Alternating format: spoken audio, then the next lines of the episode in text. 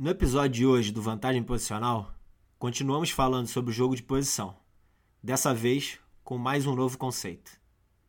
Eu sou Pedro Mendonça e tô aqui com Camilo Esperança. Bem-vindos a mais um Vantagem Posicional. O futebol mudou e todo mundo tem que melhorar também, tem que mudar com o futebol. Sin alejarnos de lo que es la esencia del juego.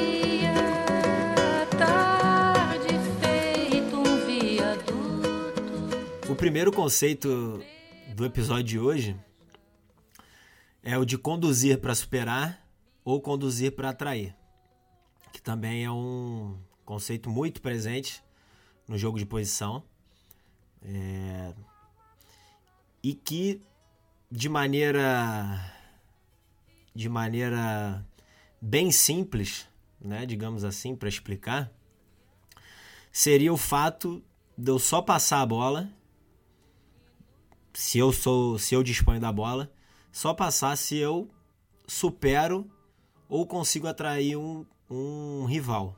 Se eu supero, pode, a gente pode estar querendo dizer que eu sou jogador que tenho tempo e espaço, e se eu atraio, eu acabei com a minha condução gerando tempo e espaço para um terceiro.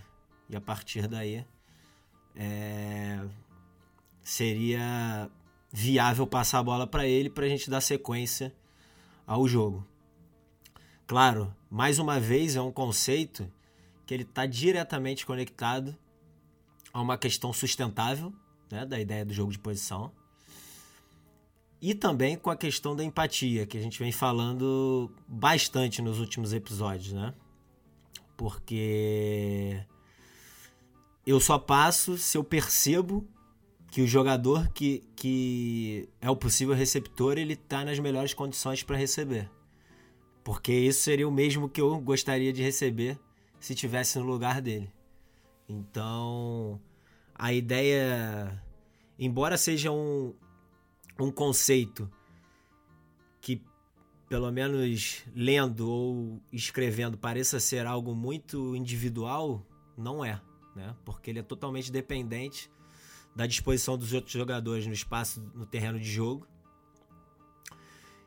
E também é, da maneira com que eu, enquanto portador da bola, né, enquanto sou o jogador que dispõe dela, percebo as outras situações que acontecem durante o jogo. Totalmente. Oi, Pedro. Oi, todo mundo. Interessante, cara. Muito interessante esses, esses conceitos que você que você falou, né? É, sem dúvida, para mim, a ideia da, da condução tem a ver com, com essa questão, essa dimensão mais sustentável, né, do jogo. Cara, eu até estava pensando, né? Lembra que eu te falei daquele documentário é, dos minimalistas? Né? Cara, tá, tá até é, pegando um gancho aí e, e, e, fazendo esse link, né? Com, com foi só agora, né? Quando quando você começou a falar tudo isso que que eu peguei esse gancho aí e cara tem muita coisa do jogo de posição que acaba sendo muito minimalista, né? que acaba sendo muito. É, eles, eles falam nesse, nesse documentário que naquela hora estava tava na Netflix, né? Agora não sei se, se continua aí, mas o nome em inglês é The Minimalists. Não sei em português qual qual é o nome que, que eles colocaram, mas muito é mi minimalistas. Mu minimalistas. Muito interessante, né? Para quem quiser assistir, até pode ser uma uma dica do, do Dynamics Cultural. E, e cara, esse, essa, essa ideia do, do minimalismo, né? essa essência do minimalismo é, é tipo remover né? itens que não são necessários de, da sua vida. Né? Não, não tem por que ser um, lugar, um local físico, é simplesmente a liberação que, que, que supõe é, remover coisas que não são necessárias da, da nossa vida. E, o jogo de posição acaba sendo uma coisa muito minimalista, né? Muito sustentável, né? E, e cara, é, acaba sendo não fazer as coisas porque são moda, não fazer as coisas porque alguém falou que seria legal, porque eu vi uma entrevista com Pep Guardiola e ele falou que a condução parará, parará, parará, senão fazer com uma intenção, né? Com uma intenção subjacente, com fazer as coisas de forma deliberada. Só no momento em que nós fazemos as coisas, nesse caso a condução, de forma deliberada, é que essa coisa faz sentido dentro do contexto do jogo. E, e eu acho que aí já começamos a falar de novo do que o código de comunicação não verbal, né? O que é a praxeologia, né? Essa condução tem uma mensagem encerrada, né? Tem uma mensagem subjacente. Uma mensagem subliminar, subliminar. Cara, é, todos nós no nosso time precisamos interpretar o que o nosso companheiro está tentando nos dizer com essa condução. Então, nós temos que atuar eh, de forma consequente com essa condução, entendeu? Então, cara, comecei a falar do minimalismo e acabei falando do, da, da praxeologia, mas que faz muito sentido, né? Então, uma condução pode ser adequada, pode ser apropriada, pode ser ótima ou não, em função desse código de comunicação não verbal que, que, que nós vamos não criando, porque não acho que não deve ser uma questão é, imposta, né, pelo treinador ou por ninguém, senão que é uma coisa que vamos criando e descobrindo todos durante o, esse processo de do jogar, do processo do, do, do treino. E cara, eu fiquei assim, é, achei muito interessante esse, esse fazer esse link com, com o minimalismo porque realmente é, acho que, que, que, que, o jogo de posição tem muito disso. Tem muito de, de não fazer nada que não tenha uma funcionalidade dentro da nossa ideia de, do jogar. Obviamente, é, nem tudo o que acontece no jogo tem que ter uma funcionalidade. Né? Às vezes pode ser uma questão só estética, né? Às vezes pode ser só uma questão do, de o jogador sentiu que, que isso aí era necessário e ele fez. Mas, e, e, e, a, e além disso, é, é, lindo, é bonito, né? Mas é, eu acho que essa é a questão. A intencionalidade que está presente, que está subjacente em cada uma das nossas decisões, em cada uma das nossas ações. Então, se, se uma questão que é linda, que é bonita, é, que é estética, é, faz sentido? Faz. Por, por, obviamente o jogador tem que fazer, mas eu acho que é importante também essa funcionalidade dentro do, do, do jogo, né? Essa funcionalidade que vai ajud nos ajudar a entender é, por que o meu companheiro provavelmente, talvez, ele faça isso, faça isso outro, dentro de um idioma que nós é, criamos, construímos, desenvolvimos, todos juntos, durante o processo do, do treino e o processo do jogar.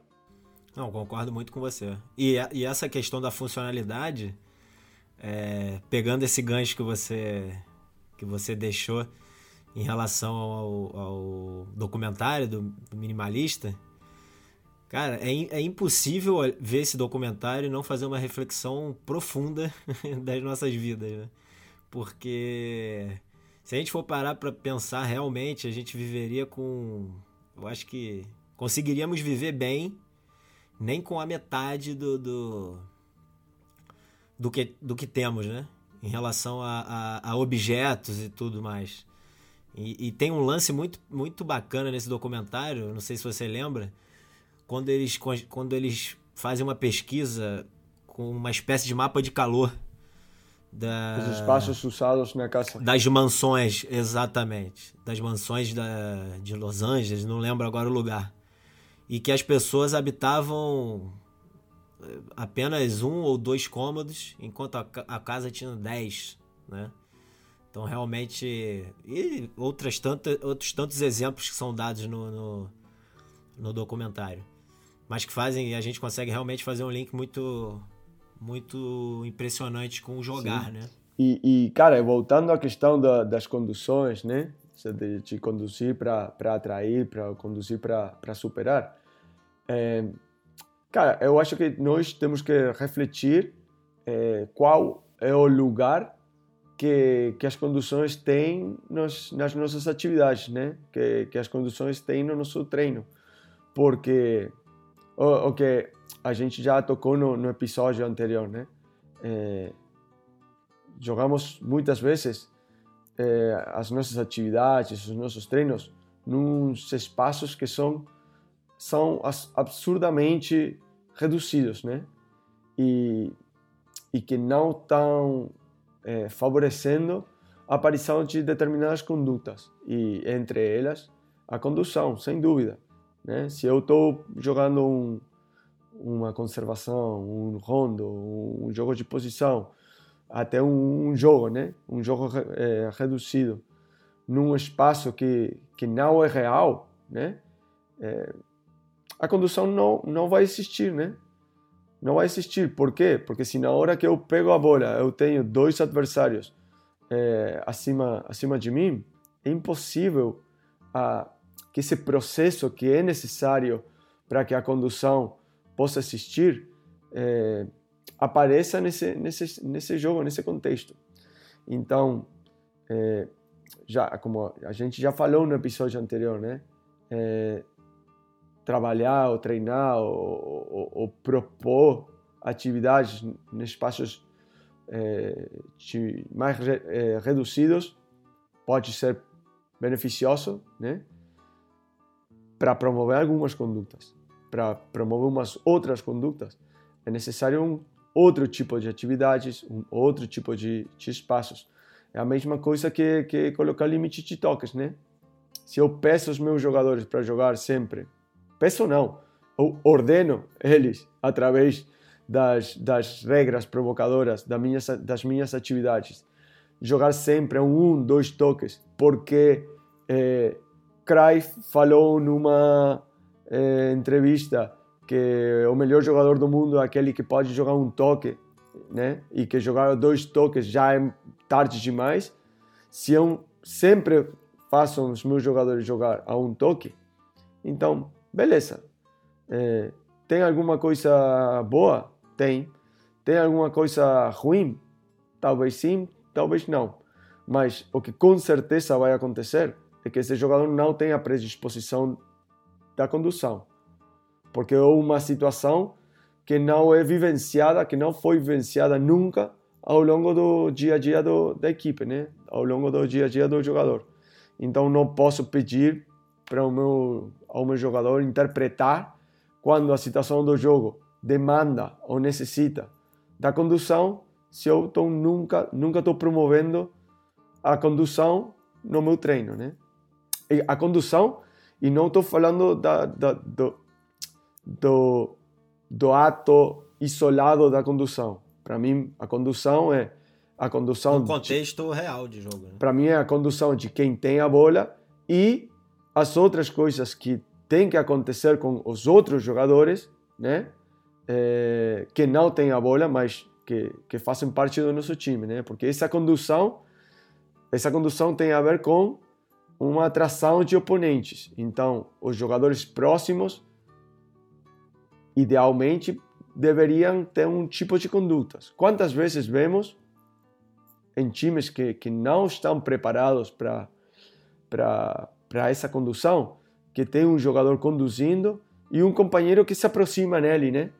E que muitas vezes está vindo a receber na frente do oponente que o jogador na condução está tentando atrair, né?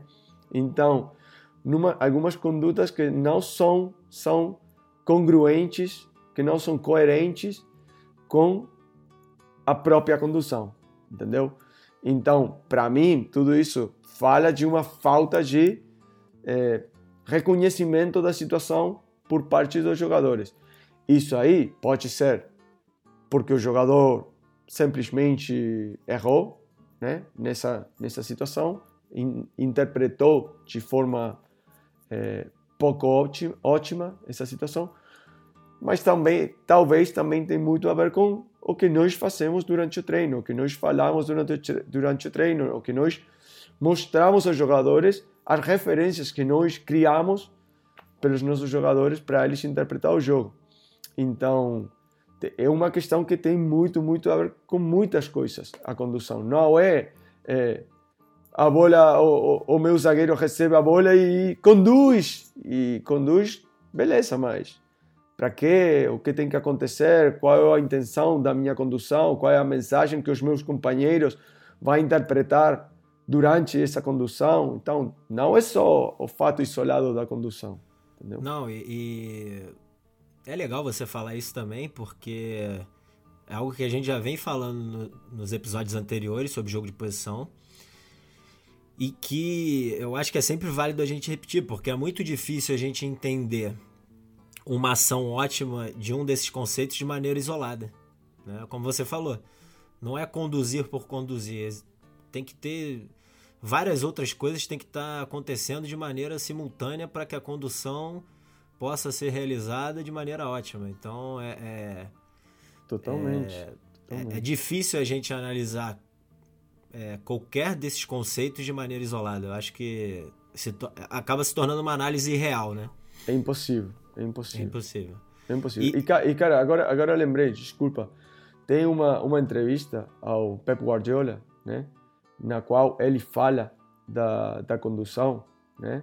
e, e da importância de conduzir eh, nos eh, corredores interiores sobre os jogadores interiores é, sobre os jogadores interiores da equipe adversária para criar espaços e intervalos nos corredores mais externos. Eh, a entrevista é 90 minutos com Pep Guardiola é, da GoTV da Espanha e acho que está disponível na, na YouTube. Aí tem mais uma dica, né? Pela vantagem dinâmica cultural, né? Exatamente. Essa é outra dica top. Essa entrevista é, é, muito rica mesmo. Muito, e, muito. E, e, ele fala especificamente sobre o fato da condução sobre os jogadores internos da equipe adversária. Muito interessante. E de um craque, né? Guardiola é craque. Porque, e... cara, mesmo, mesmo, mesmo no, no, no, nosso time, no, no Guayaquil City, né? Mas é uma coisa que, que o Guardiola também fala e provavelmente muitos outros treinadores também falam. É, é simples, né? Se, se, se a equipe adversária está jogando com quatro jogadores no fundo, né? Esses, provavelmente esses quatro jogadores, falando da saída, da saída de bola, né? Provavelmente esses quatro jogadores vão estar fixados por dois jogadores, três jogadores meus, né? É, é, idealmente, eu vou fixar esses quatro caras lá no fundo deles com a menor quantidade de jogadores possível, né? Eu não quero fixar quatro com quatro, né? Porque aí eu estou perdendo vantagens numéricas em outras partes do campo. Eu quero fixar quatro com três, com dois, até com um. Se eu posso, cara, idealmente eu quero fixar com um ou com zero, entendeu? Porque depois tem a interpretação desses adversários também. Se o cara é zagueiro, né? E não tem uma referência clara para marcar alguém, não tem um, um, um, atacante aí, né? Na frente. Esse zagueiro vai fazer o quê? Vai, vai sair da sua posição para igualar uma situação de inferioridade numérica no meio? Ou ameaça das suas costas, né? Vai ser suficiente para ele não abandonar essa posição. Cara, eu acho que vai ser a segunda. Esse cara, que geralmente não um cara muito rápido, geralmente um cara grande, que é mais lento, mais devagar, ele vai ficar lá. Então, eu provavelmente vou, vou conseguir fixar esses quatro com dois, com um, com caso extremo zero. É, porque o zagueiro dificilmente vai abandonar essa posição. Quem vai talvez abandonar essa posição pode ser o lateral, que é um cara que tem uma predisposição maior para pular, né? Então, imagina que eu vou fixar com dois, esses quatro, né? São quatro mais o goleiro. Já temos cinco jogadores deles fixados lá no fundo. Então, se eu estou fixando com dois, eu tenho nove, né? O meu goleiro, e contando que o meu goleiro e o meu, e o meu atacante vão, podem descer, o meu atacante pode descer, eu estou conseguindo nove jogadores contra seis deles, né? Sim.